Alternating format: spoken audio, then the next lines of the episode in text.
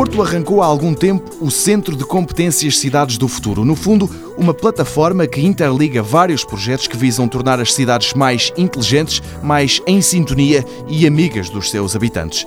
João Barros é o diretor desse centro. Instado a responder como serão as cidades dentro de alguns anos, o professor começa por fazer um sublinhado. Os desafios das grandes urbes não estão todos do lado da tecnologia. Particularmente as tecnologias de informação e comunicação não têm as respostas todas para os desafios e os sonhos que temos relativamente às cidades do futuro.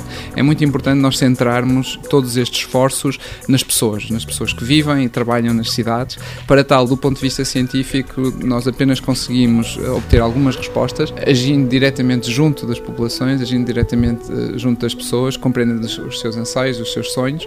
O meu desejo é que as tecnologias sirvam para melhorar a qualidade de vida das pessoas e, e, que nunca sejam vistas como um obstáculo ou até como uma ameaça, nomeadamente uh, garantindo os direitos individuais das pessoas relativamente à sua privacidade, relativamente uh, aos seus uh, dados. Todos os nossos esforços vão precisamente nesse sentido. No Porto, no Centro de Competências Cidades do Futuro, pensam-se as metrópoles do amanhã. João Barros levanta o véu sobre o que aí vem. Eu imagino que no futuro nós possamos ter sistemas de transporte muito mais eficazes e eficientes, que seja natural para uma pessoa pegar no seu smartphone, dizer eu quero ir ali e facilmente apanhar o autocarro, seguir para o metro, eh, chegar ao seu sítio, diminuindo muitas emissões de carbono.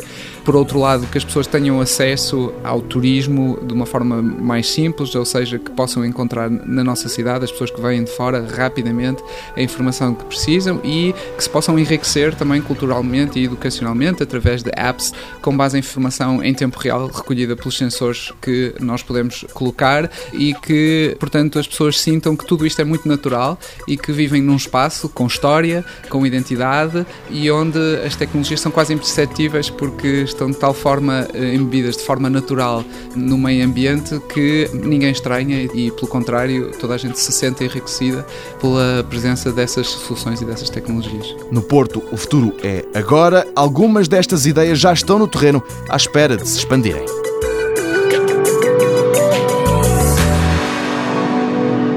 Mundo Novo, um programa do Concurso Nacional de Inovação BSTSF.